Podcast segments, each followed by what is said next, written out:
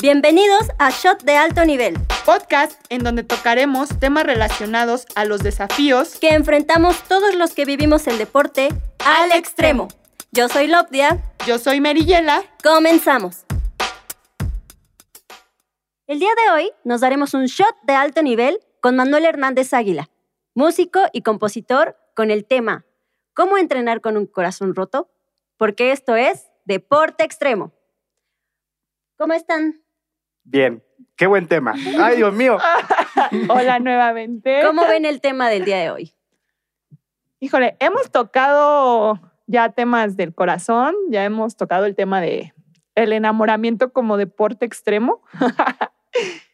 Pero yo creo que es más extremo entrenar con un corazón roto. Pues sí, a lo mejor algunas personas dirán, ajá, bueno, ¿esto qué tiene que ver con el deporte, no? ¿Qué tiene que ver con, el, con la intensidad de un deporte? Pero obviamente es, al final tiene que ver con el sistema nervioso central. O sea, imagínate tú en un momento de entrenamiento en donde debes de estar totalmente concentrada y venir de una relación que ya terminó y que si estabas acostumbrada a lo mejor lo que decíamos en la, vez pasada de que era tu motivación, era motivo de admirar, este, de que te sintieras protegida, de que te sintieras eh, que tenías que dar el más para que alguien, porque alguien más estaba atrás de ti mirándote y observándote. Ahora, ¿cómo lo haces sin él o ella? Sí, es súper súper intenso porque igual también, como platicábamos, te haces adicto a ciertas sustancias, ¿no? Si lo vemos desde la parte biológica. Claro. Hablamos. Deberían, ¿no? Así como este, como las pastillas. Tómate un paracetamol para que se te sane tu corazón. Tómate una aspirina para que se te quite el dolor. Pero pues bueno, es algo que no podemos evitar somos, somos emocionales y si esa persona, como dices, representó algo muy importante que además sumaba en tu parte deportiva, sumaba en tu parte profesional y de repente ya no está. No, y que a lo mejor hiciste, a lo mejor hicieron, no sé, eh, si llegas a esta competencia vamos a ir acá y vamos a ir allá, o sea... Construir sueños. Exactamente. Y ahora todo eso pues ya no existe y ahora tienes que construir nuevos castillos sueños. A ver, Manolo, tú cuéntanos, ¿qué es lo que, digo, cada quien lo vive de una manera diferente, pero, o sea, termina eso y dices, tengo una vida, ¿no? O sea, aparte de todo, hay una vida y no me puedo llegar a encerrar y no puedo aislarme todo mientras esto se pasa. Cuéntanos, Manolo, tú, ¿qué has experimentado? Ay, ok. Creo que una lágrima. Sí, entiendo que el, proceso del, duelo siempre es difícil. Más cuando efectivamente fue alguien que te inspiraba tanto en las actividades cotidianas, diarias, o de tu desarrollo profesional. Aquellas actividades donde querías tener éxito. Entonces, yo la neta, la neta es que, aunque parezca muy exagerado, yo sí siento que me mutilan, así de, ah, que me quitan algo de mí y, que la vida ya no tiene sentido. Es, es doloroso. Pero afortunadamente también, bueno, actualmente he trabajado mucho mis emociones. Les recomiendo ir a terapia. Vayan a terapia. Todos debemos. Y de hecho, eh, revisen por qué existe, eh, tenemos un capítulo donde se habla sobre las, emociones. en el deporte y les puede ayudar a todo el mundo. Ah, bueno, entonces, al menos desde el lado artístico, tengo muchos conocidos que siempre dicen lo siguiente, aprovecha todo, emocionalmente aprovecha todo, porque cuando estás triste y con el corazón roto, también salen cosas muy, muy buenas. Yo no he compuesto nada, sí he escrito, me voy a comprometer a sacarlo, a sacarlo, perdón. Este, pero de alguna manera también te puede motivar, eh, hablando profesionalmente, que ocupes esa, ese cambio ahora de una manera que te aliente a hacer algo, aunque sea muy difícil. Sí, es, es difícil. Primero porque, o sea, como dices, sientes que te mutilan, si realmente sientes que te sacaron el corazón aunque es un órgano, aunque es un músculo, de todos modos, así, no sé, a mí me, me pasó de que, o sea, hasta me costaba trabajo respirar, así como pensar que ya no iba a estar esa persona y, y, como que, Dios, ¿cómo le hago para respirar?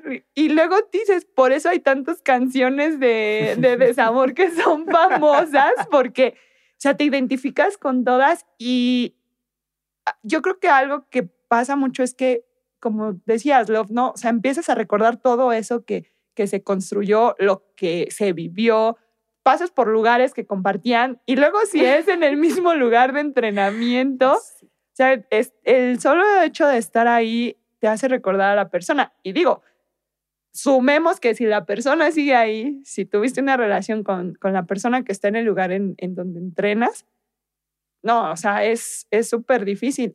Digo, conforme uno va creciendo, va desarrollando esa parte emocional y dices, ay, podemos vernos sin problema.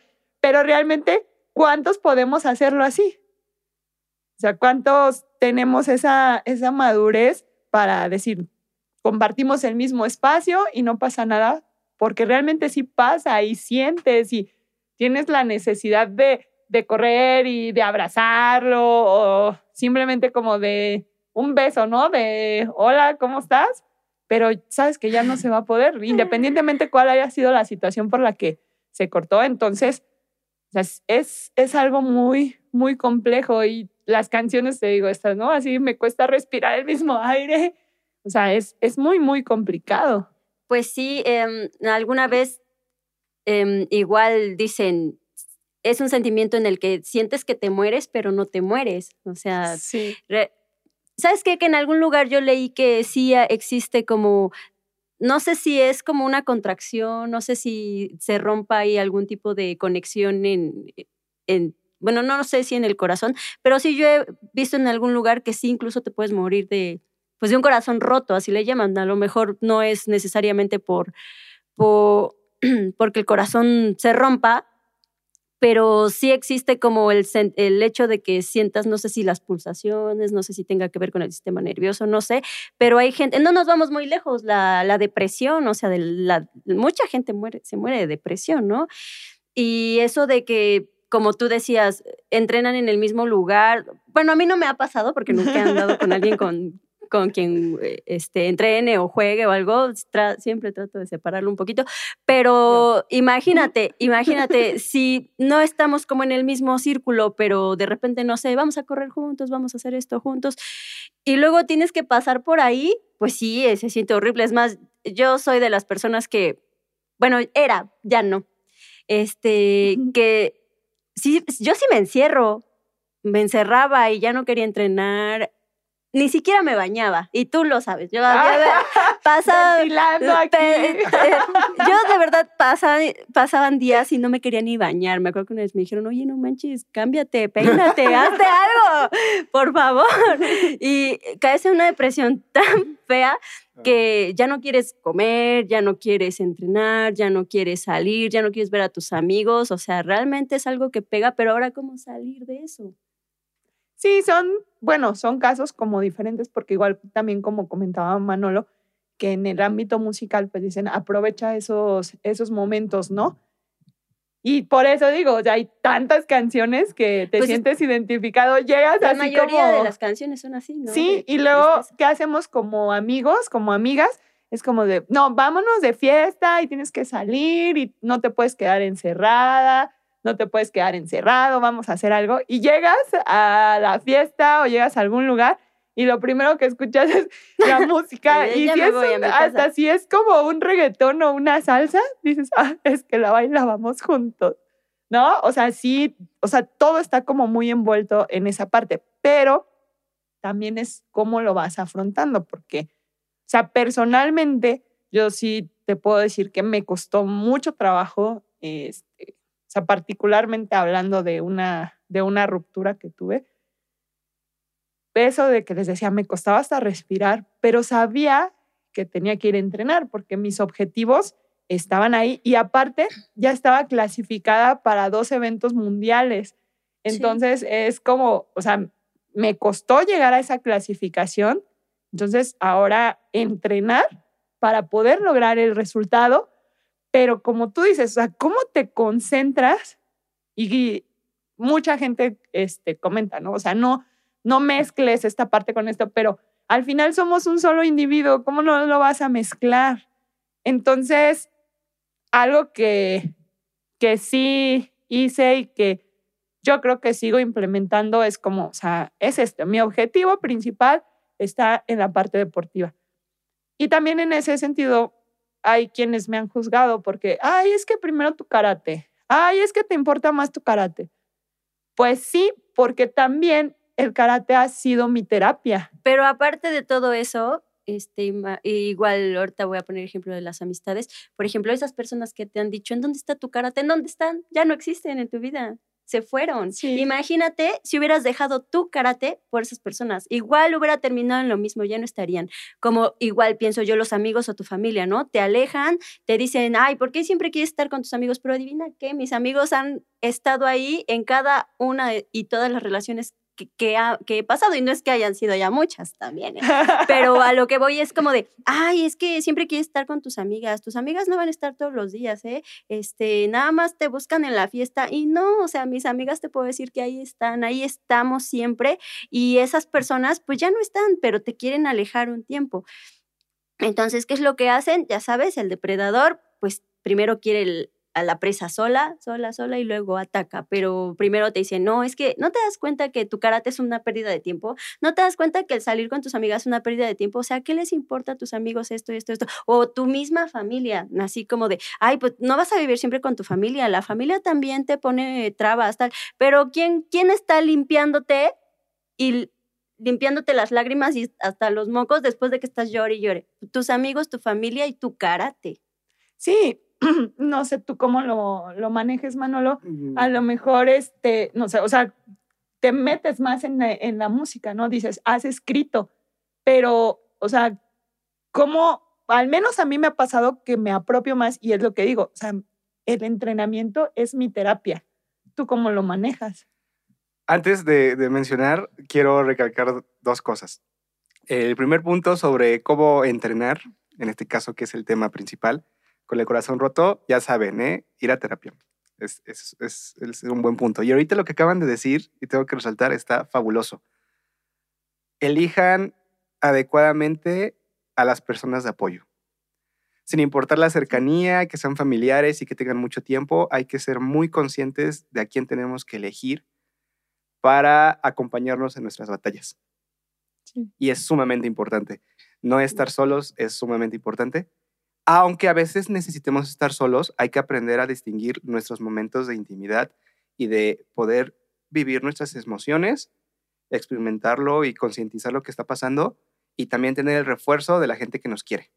Así es. Y la otra parte súper, súper, súper fuerte es que a lo que nos dedicamos, aunque de repente puedan llegar comentarios incluso de las personas que antes creíamos que eran especiales y que adorábamos, y que de repente lleguen esos comentarios de es que tu karate, es que le dedicas mucho, nunca se olviden que esa es nuestra pasión, en este, mi caso la música, que es lo que nos ha dado felicidad, nos ha creado como personas íntegras y exitosas y que nunca es malo, solamente tenemos que aprender a coincidir con las personas que lo valoren y no que nos critiquen. Y bueno, ahora sí respondiendo,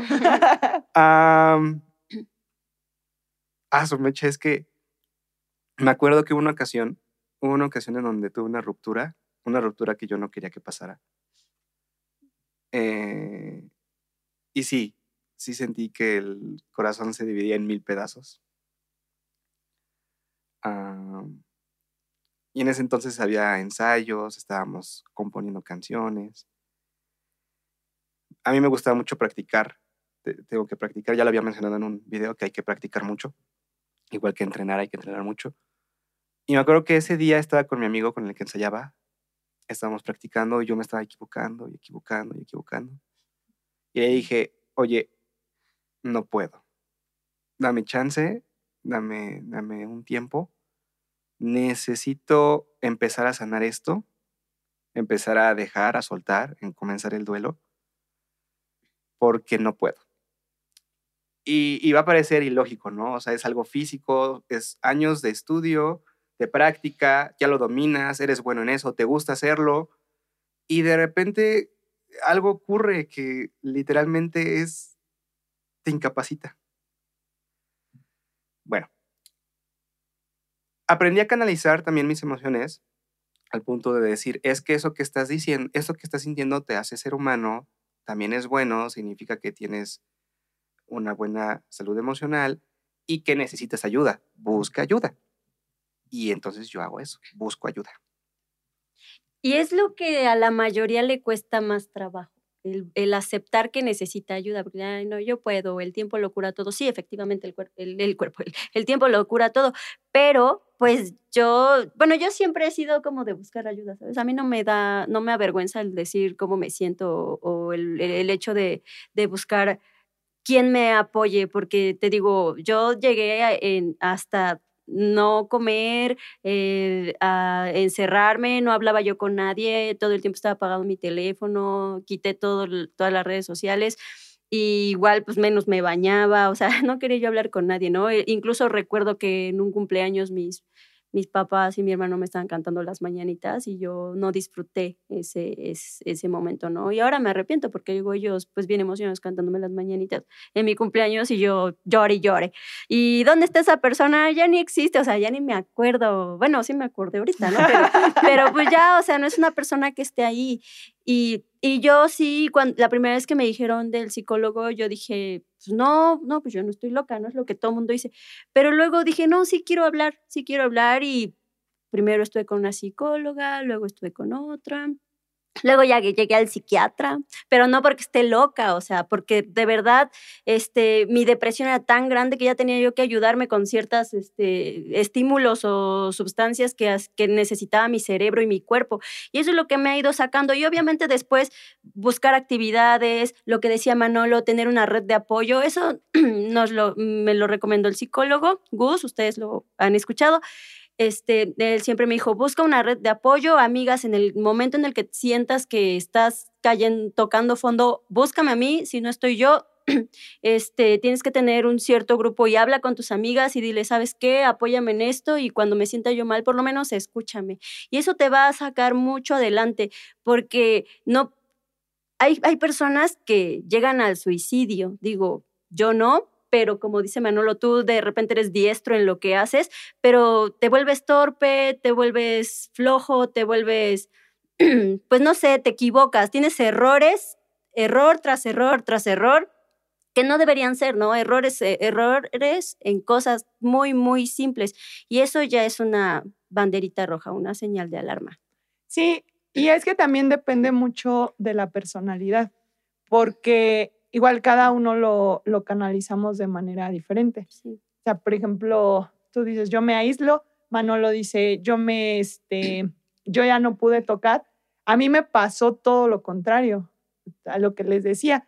O sea, tengo una competencia.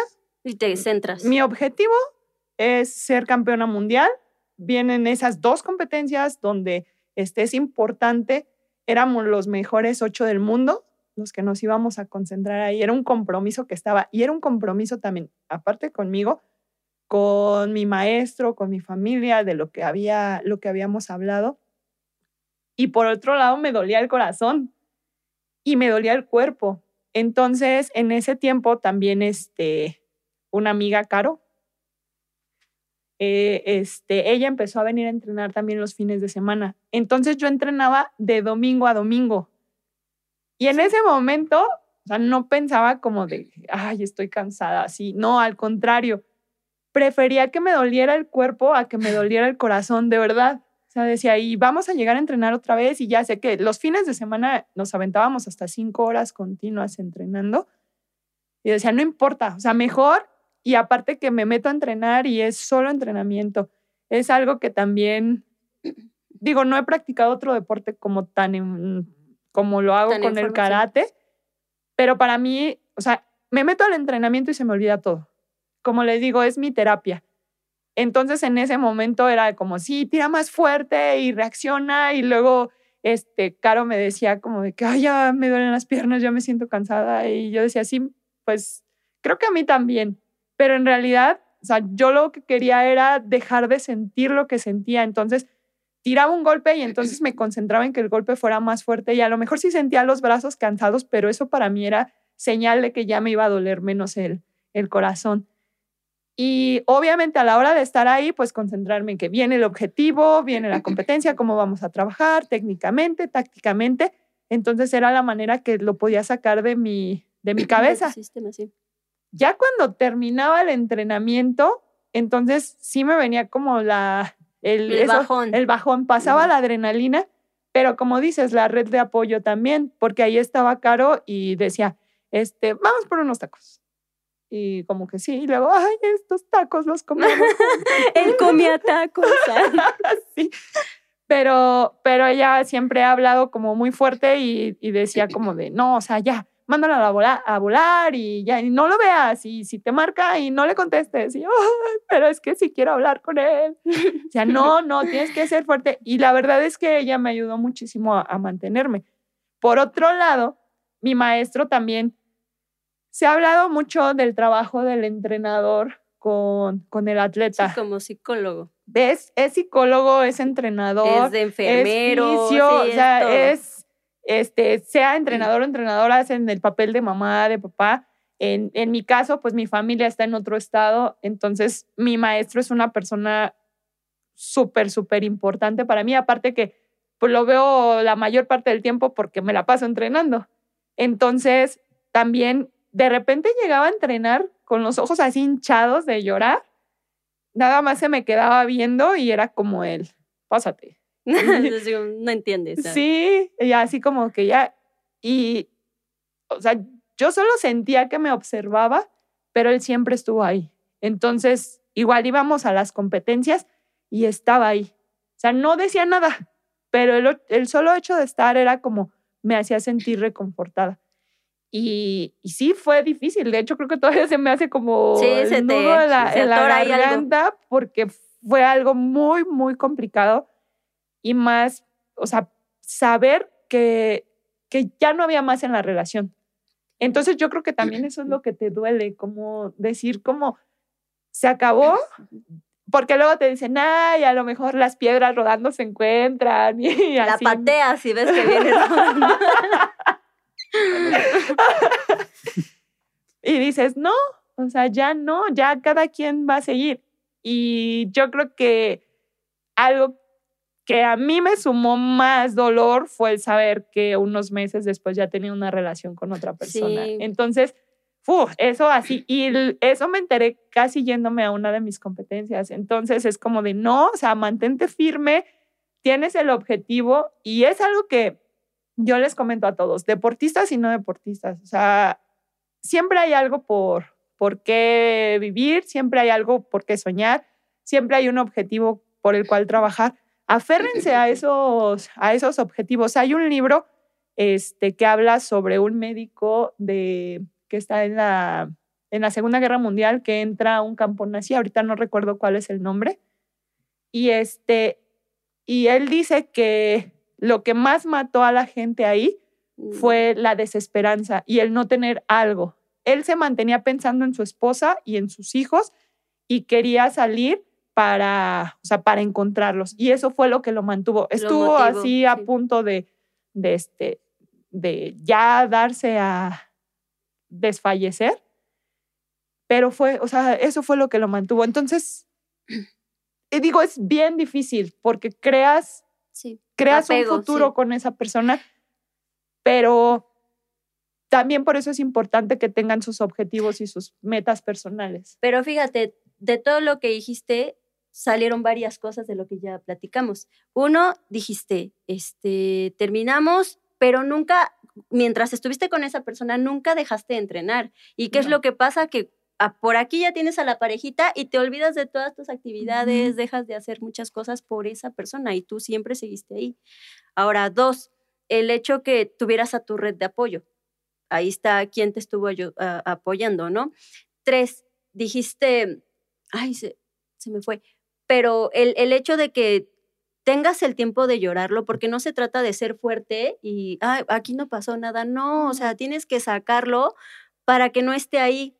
Dicen que las enfermedades vienen de repente de los sentimientos, De ¿no? Entonces, reprimirlos. exacto. Y muchas veces por no decir las cosas, te creas un, un problema en la garganta. O sea, yo, En yo el de verdad, re- y del estómago, yo te recuerdo que antes yo todo me callaba, o sea, todo, todo me callaba, papá. Ahora no sé si te das cuenta que siempre estoy con él. no sé, no sé si tenga que ser de eso, pero ahora yo por eso, por aquí siento algo y por aquí lo suelto. O sea, no importa si... No ya es- no tiene restricciones. no, ya no tengo. registro. bueno, sí tengo, claro, pero es como de. Me las pone en Facebook. Esas, por eso me bloquea cada rato.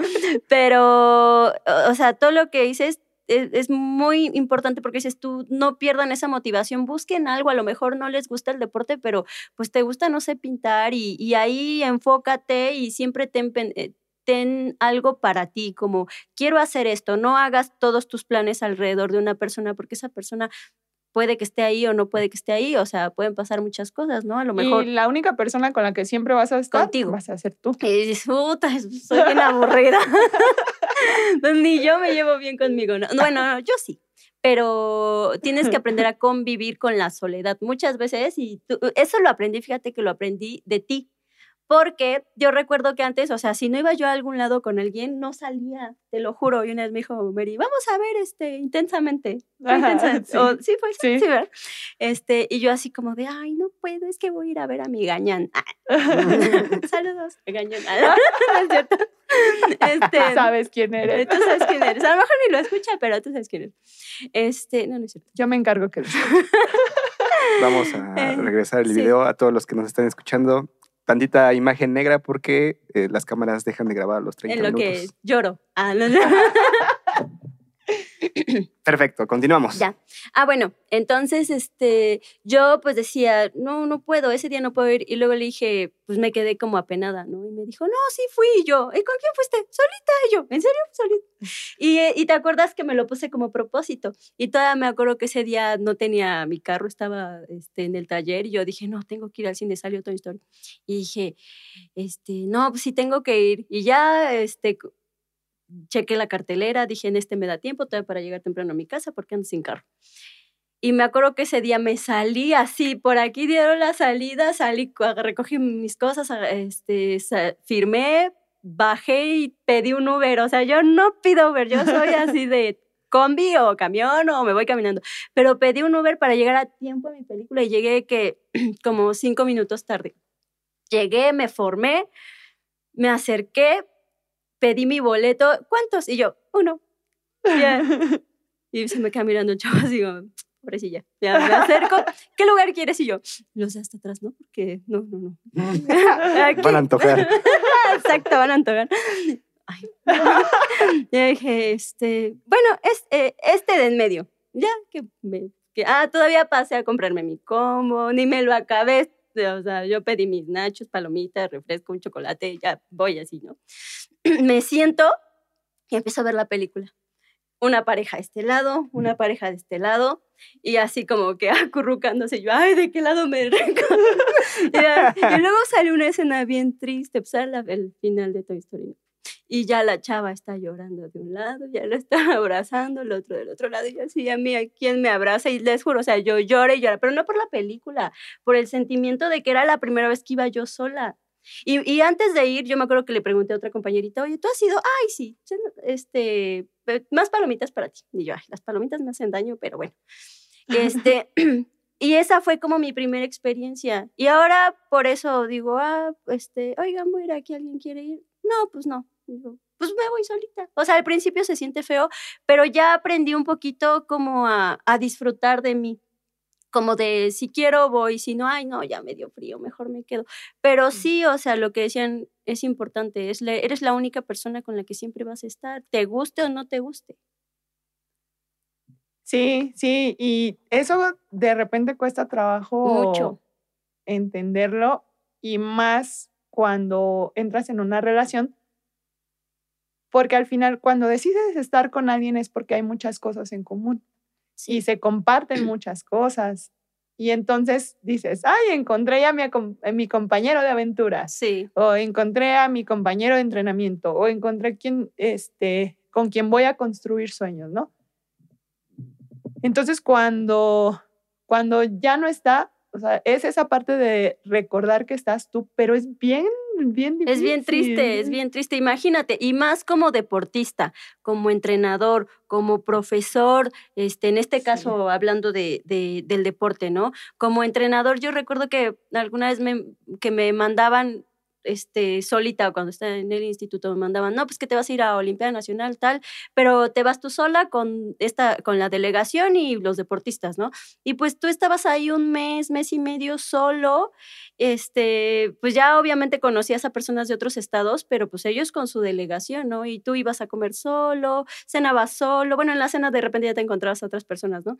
Pero te ibas a ver a los atletas solo, eh, de repente hoy no competía nadie y tenías el día libre, pues yo la verdad me salía, preguntaba, tomaba mi camioncito y me iba y ahí andaba yo en las placitas, en el centro, conociendo, pero sola. Y no había tanto así como del WhatsApp o cosas, este, como no tenía, más bien no tenía, no, no, si había WhatsApp, lo que no tenía yo eran datos. pero pues es eso. Y ahora como deportista, o sea, tú tienes que viajar, vas, vienes, en tu caso que te vas tú solita, a veces ya no vas con una delegación, porque yo recuerdo que pues, te vas con la delegación, vas con tus amiguitos, tal, tal. Pero cuando nada más eres tú único representante y ni entrenador llevas. No, o cuando vas a representar una escuelita, en el caso de los maestros de educación física, pues te mandan a ti solito y a lo mejor con tu alumno, y pero el alumno se va con sus amiguitos y tú te quedas solo y ya conociendo otros profes, ¿no? Pero, o sea, tienes que hacerlo solo. No, y ahorita que tocas ese tema de que sales a, a, este, a competir y eso, también el, el, equipo se hace fuerte. ¿Por qué? Porque les digo, o sea, vienen, e, venían esas dos competencias y teníamos, este, teníamos otra en la que salimos y había quienes dentro del equipo quienes sabían cuál era mi situación. Aparte todo mundo preguntaba, ¿no? Porque como era gente del medio, oye, ¿qué pasó con él? Y así como, ya no andamos. Entonces, este, o sea, es complicado hablar de eso porque dentro de lo que amas, dentro de lo que apasionas, ya no está esa persona a la que tanto quisiste y de repente la gente alrededor, o sea, no tanto los amigos tan cercanos, sino ya hablando del equipo, o sea, como que hasta le da, les da penita, ¿no? Como decir, ¿y qué hago? Y, híjole. Amigo de quién soy ahora.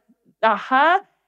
Pero también como que de repente, o sea, te ven como en tu onda que, que dicen, híjole, le hablo, no le hablo, y como que de repente eso también te, te aísla. Otra de las personas que también estuvo ahí en ese momento, Hatsi. Hola. ella, híjole, o sea. Hijo, mano. Sí, no. es, no, siempre estuvo como muy así, y ella siempre de, venga, champ, y tú puedes, y vas a llegar, y tu objetivo es ser campeona mundial, y échale, y yo creo en ti. Entonces, no hablaba como de, de él, pero era como, sea, tú puedes, tú puedes. Y luego me decía así como de, ¿estás triste? Y yo, mm, vamos a entrenar.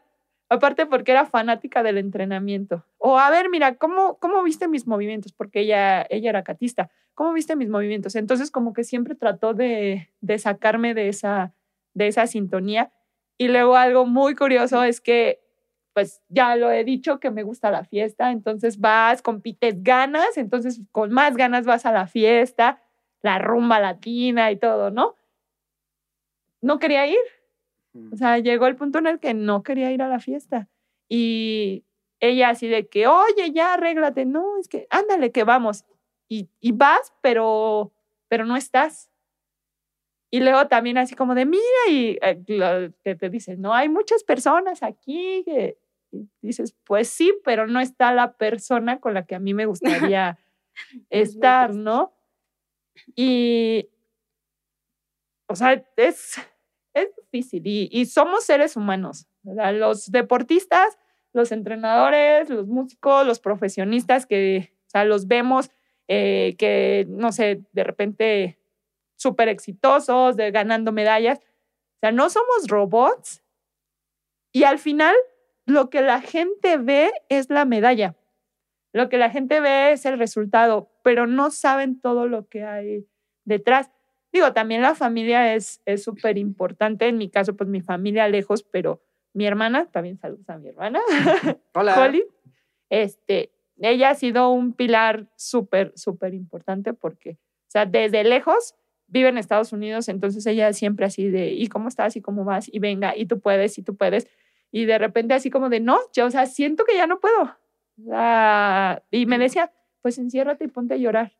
Pero Sí. aparte, otra de las cosas es que dentro de las concentraciones, No hay privacidad. no, e independientemente de, de que estás entrenando por tu objetivo y cada quien tiene su objetivo, es difícil porque precisamente cada quien ve por sus intereses. Sí. Entonces, o sea, Aprovechan ese momento vulnerable tuyo. y también es como de, pues si tú no estás, viene otro atrás, ¿no? que va a sí. responder. Entonces tú dices, no, pues sí, o sea, tengo que dar el resultado. Es como cuando O sea, dicen, tiene lastimada la rodilla, pégale en la rodilla para que ya no vaya, ¿no? Casi. Suele suceder, ¿eh? No, pues O sea, es que sí. A mí no me ha tocado, pero, pero sí he escuchado de casos en los que así como de, este, ponle algo en la comida para que se enferme o, o algo así. Wow. Sí. Wow. bueno, wow. pero eso lo vamos a tocar en... Después, Muchas brechas que se abren de temas para dialogar. Oye, Sí. oye, pero, por ejemplo, yo tengo una duda, Manolo. Por ejemplo, tú cuando haces tus, tus presentaciones, por lo general ustedes son los que llevan la fiesta, lo que decía Y el Mary, sí, sentimiento. el sentimiento.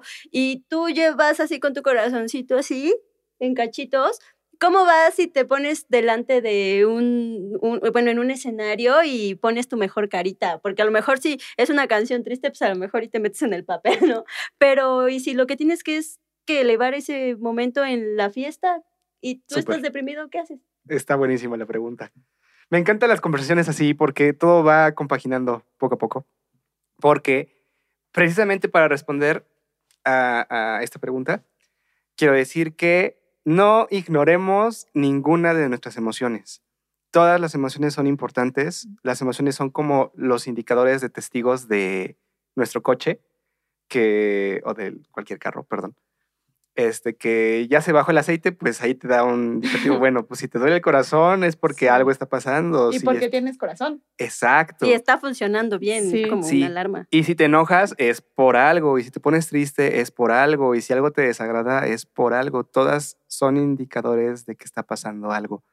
Y ha sido ignorado por mucho tiempo. Eh, Yo trabajé la inteligencia emocional aproximadamente hace tres o cuatro años. Y como todo lo que se estudia, eh, no es como que la primera vez que me dieron información lo comprendí y funcionó y listo tuve un proceso en donde dije, ok, ¿qué es esto? Me tengo que conocer y saber más, porque las ciencias de la salud ah, están para ayudarnos. Entonces, física, mental, emocionalmente es necesario. Entonces, no ignoremos nada. Y es a donde voy. En la música, el escenario es otro mundo. Agarrar tu instrumento, estar con tu equipo de trabajo, ver al público, hay una energía enorme y descomunal que te llena. Algunos dirán, es que me transformo en otra persona. Yo diría, es que exhibo, Una de mis personalidades. exacto, ex- exhibo a mi artista y a, y a esa persona que ama lo que hace, que se siente súper afortunado de poder tener la oportunidad de hacer eso. Y entonces hay algo que cambia. Por eso digo, no ignoremos las emociones. A veces nos podemos concentrar tanto en decir, es que tengo el corazón roto, eso es lo único que tengo que sentir. Y no, hay diferentes esferas. Y entonces llega la esfera de, pero vales mucho, tienes éxito y debes de seguir adelante.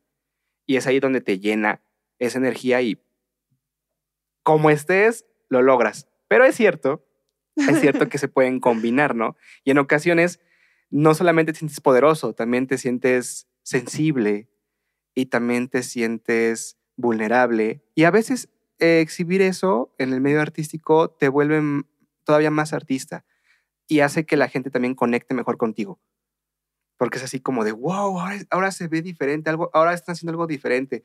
Y porque viene una dedicatoria en medio del show, o porque improvisas con algo, o porque hay, sale la nueva canción. No sé, hay diferentes cosas que pueden ocurrir, pero todo ocurre de utilizar adecuadamente las emociones y no encerrarnos solamente en lo negativo. Entonces eso, eso pasa. Sí, ahorita que lo dices, a mí me han comentado, este, te ves bien diferente cuando compites. Te transformas. Sí, porque Así. estás en, con el, en el modo, ¿no? El Ajá, sentimiento les de... digo, es, es el ojo del tigre. Exacto. Pero, o sea, ustedes me pueden ver así toda tranquila. pero, pero realmente, o sea, igual y cuando compito es la única, el único momento, como comentábamos con Adri, en el que me maquillo los ojos para verme más agresiva. Y de hecho, he visto videos en los que digo, ay, no inventes, soy yo. O sea, yo misma no me siento haciendo eso. O sea, simplemente es como hago lo que entreno, ¿no? Pero ya lo veo y lo percibo. Y hay gente que sí me ha dicho, o sea, se ve. Entonces, ahorita, como tú dices, viene todo el manejo de las emociones. En ese momento, yo no tuve la ayuda de un psicólogo. O sea, tenía mi psicólogo deportivo y nos enfocábamos en el, El de deporte, vas a sí. ganar y esto. Que ya hablando con Gus, fue donde llegamos a esa parte, ¿no? O sea, eres un todo, no puedes aislarlo. O sea, Claro. Tu rendimiento deportivo viene de todo lo que haces todos los días. Pero bueno, en ese momento no estaba, pero estaban los amigos, estaba mi maestro, estaba mi familia, mi mamá, mi hermana. Pero todos ellos me impulsaron y esa parte de y estoy entrenando y estoy haciendo y el resultado este, lo voy a obtener, o sea, también me dio mucha seguridad. Sí. Entonces, a la hora de que llegó, este, el primer escenario fue, este, eh, fue en Colombia, los Juegos Mundiales. Ahí fue cuestión de entrenamiento que no se dio el resultado. Yo me sentía bien, pero no se dio el resultado. Conocí ahí a otra persona que me dijo que, este, que sabía que, que había más dentro de mí, pero que, que pasaba, ¿no? O sea, yo nunca lo relacioné con la ruptura que, que había tenido, tenido. porque dije, no, o sea, físicamente siento que no salió. Después fuimos a, a otro, a- que fue Mundial de Chito en Japón, y ahí este, me lastimé la rodilla. Y perdí, yo perdí porque, por pensar en mi rodilla. Pero me di cuenta que podía desconectarme completamente del sentimiento que estaba, que estaba viviendo. Y era como, me voy a enfocar en esto. Sí, pasó la competencia y todo, y otra vez venían a mi mente los recuerdos y, ay, es que él pudiera haber estado aquí. Y así, pero decir, bueno, o sea, yo tengo que construir, es mi primera vez que estoy en Japón y tengo que construir mis propios, este, mis propios recuerdos, ¿no? Porque él ya no va a estar. Posteriormente, voy ya a lo que es la competencia de los juegos de combate. Seguía pensando en él, pero hubo otra persona que me decía, yo creo en ti, yo sé que tú puedes salir, yo sé que tú este, estás preparada para esto. Y fue una, una persona más que se sumó a todo eso. Entonces, a la hora de que, desde el momento en el que yo aterricé en San Petersburgo, donde fue la competencia, o sea, fue, vengo a competir, vengo a competir, vengo a disfrutar. Mi maestro me dijo, haz tu karate. Y, y fue lo que hice. O sea, en ese momento, o sea, como todas esas emociones, todo lo que había entrenado, todo lo que había sentido, mm, como que me recargó. O sea, como que fue como mucha intensidad dentro de mí. Pero siempre cuando vas a competir y tienes, tenías como esa experiencia del, del, del terminar, ¿en dónde sentías como el dolorcito? ¿O esa nada más fue como la única vez en la rodilla?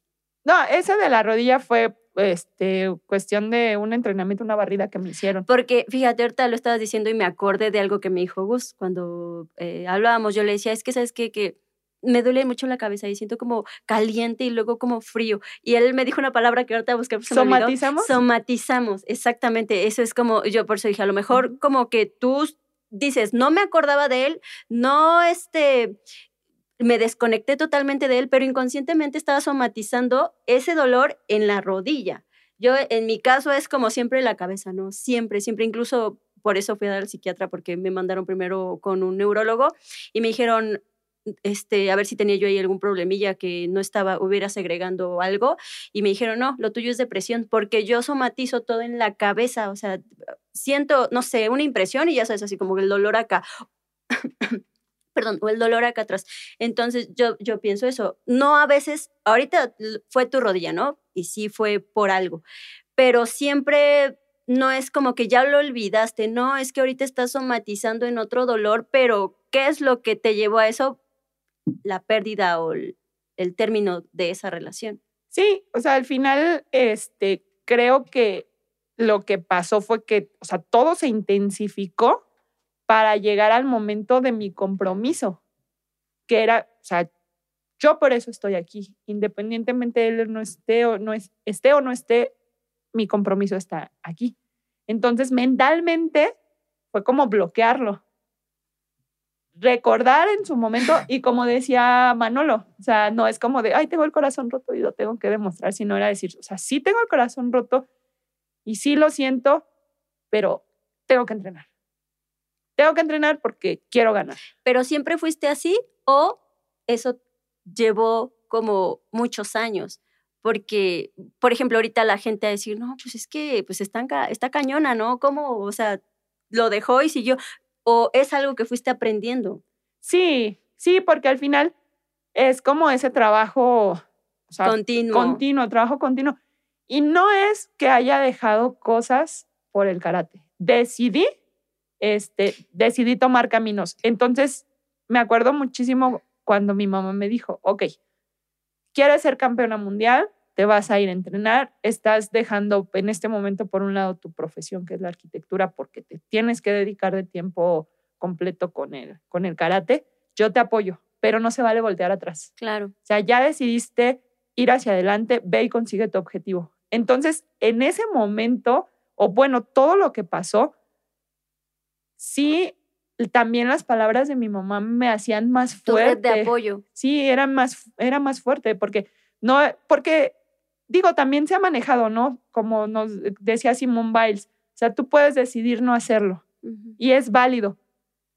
Pero, ¿por qué lo vas a decir? Ajá, pero yo decidí seguir y esas palabras que me dijo mi mamá era como, o sea, sigue adelante y, y al final yo decía, bueno, o sea, voy a seguir y en un momento dado, si él decide volver, pues bueno, o sea, yo voy a decidir si quiero, pero al final yo sigo trabajando en mi camino, yo sigo avanzando y digo, se va a escuchar como muy yo-yo, ¿no? Pero, pero pues sí es algo que, o sea, que sí quiero compartirles porque fue algo muy fuerte y, y como dices, es un trabajo que ha sido continuo, pero sí es esa parte en la que como deporte, como este pasatiempo, como profesión, ya eso que nos apasiona y la red de apoyo es lo que te impulsan. Y, tu equipo multidisciplinario del corazón.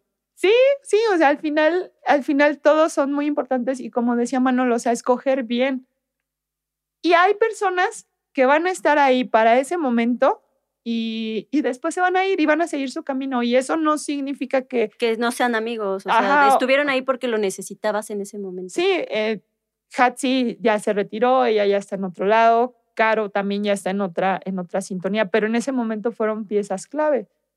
Mi familia ahí sigue, mi maestro ahí sigue, pero hemos ido evolucionando en esa parte. Y la verdad es que lo agradezco mucho y agradezco también a esta persona que me enseñó a, a darme cuenta que tenía esos sentimientos y a conocerme más a mí misma. Y le agradezco mucho porque creo yo que si no me hubiera obsesionado tanto con ese entrenamiento, a lo mejor el resultado no se hubiera dado. Y puedo compartirles que ahí en esa competencia logré ganar el primer lugar, logré poner la bandera de México en lo más alto del podio escuchar el himno nacional, estar como la mejor del mundo y, o sea, fue como todo. Y no es, como les decía, no es que sea un robot, o sea, sí lo sentía. Imagínense lo que estaba viviendo en ese momento, pero también eso me hizo saber lo, lo poderosa que, que soy, ¿no? O sea, esa, esa cuestión de decir, o sea, soy fuerte, puedo seguir adelante, no necesito a alguien que me diga que me quiere, pero yo decido estar con alguien con quien pueda compartir todo esto.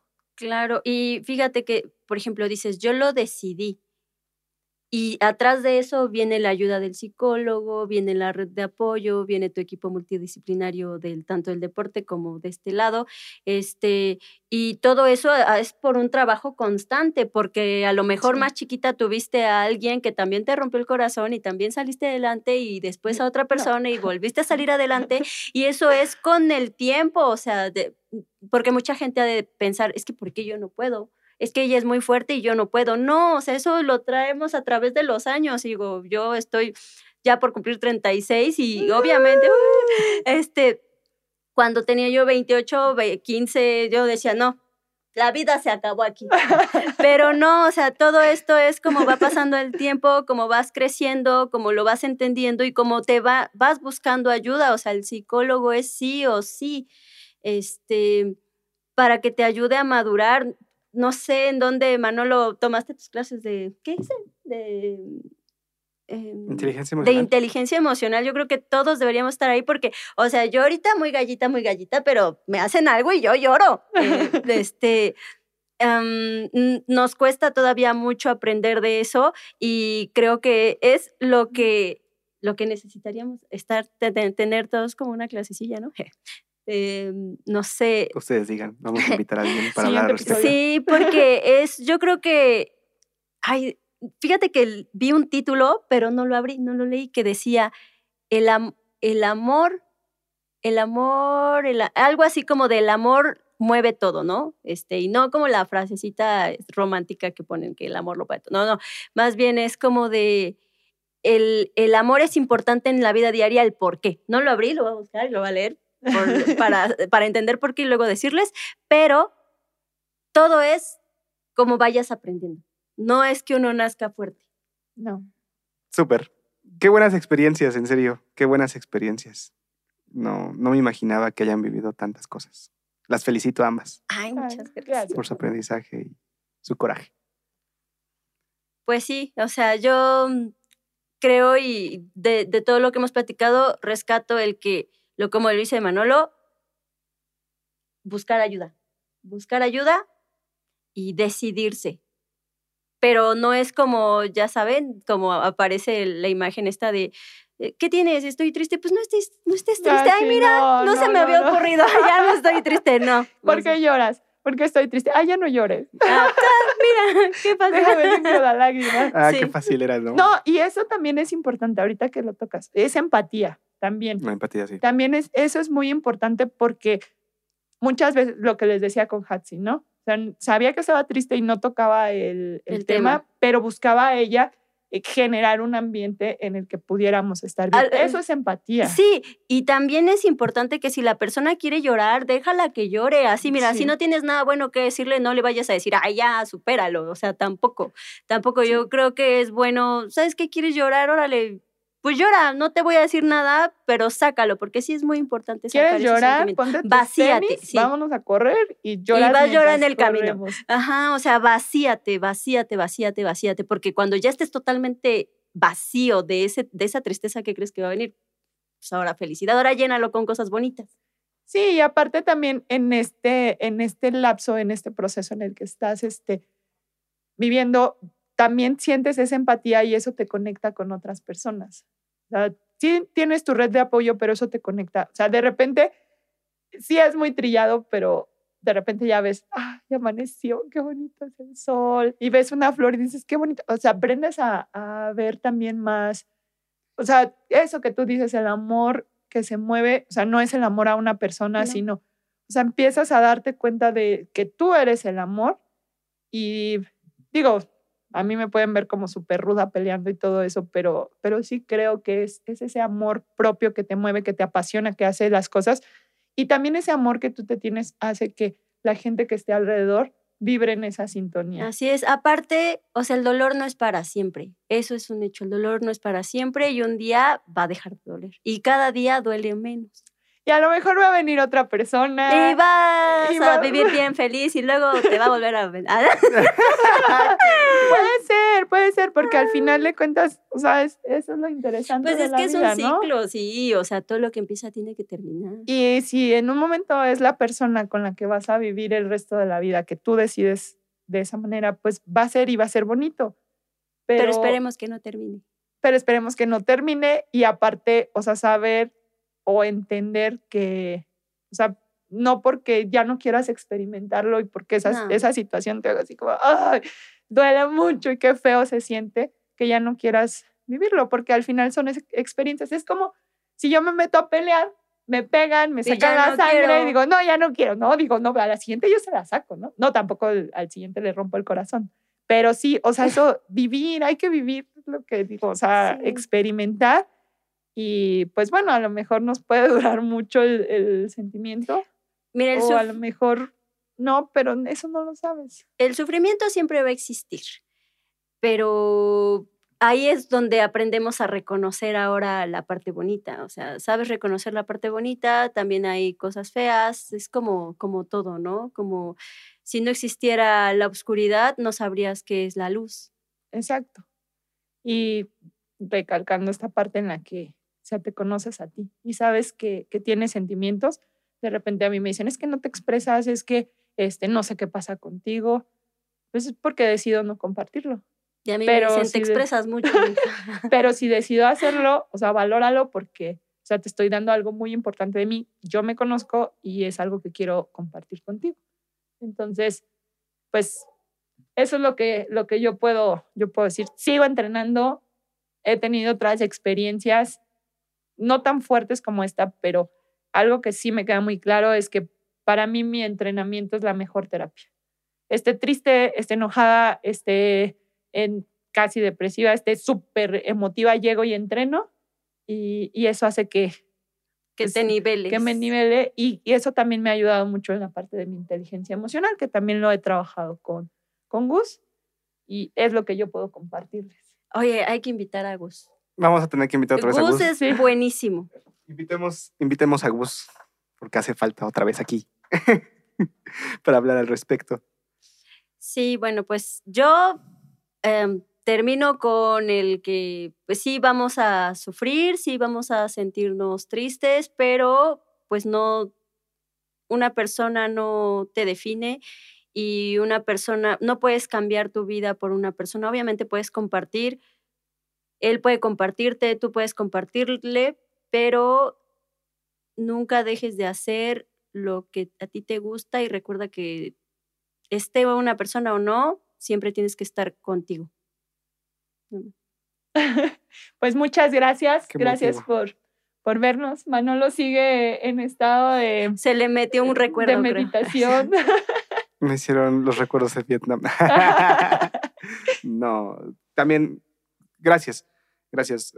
Hemos llegado a, a una conversación muy amena y muy enriquecedora. Ojalá y haya gente que se sienta identificada o, o que pueda aprender algo de toda esta experiencia.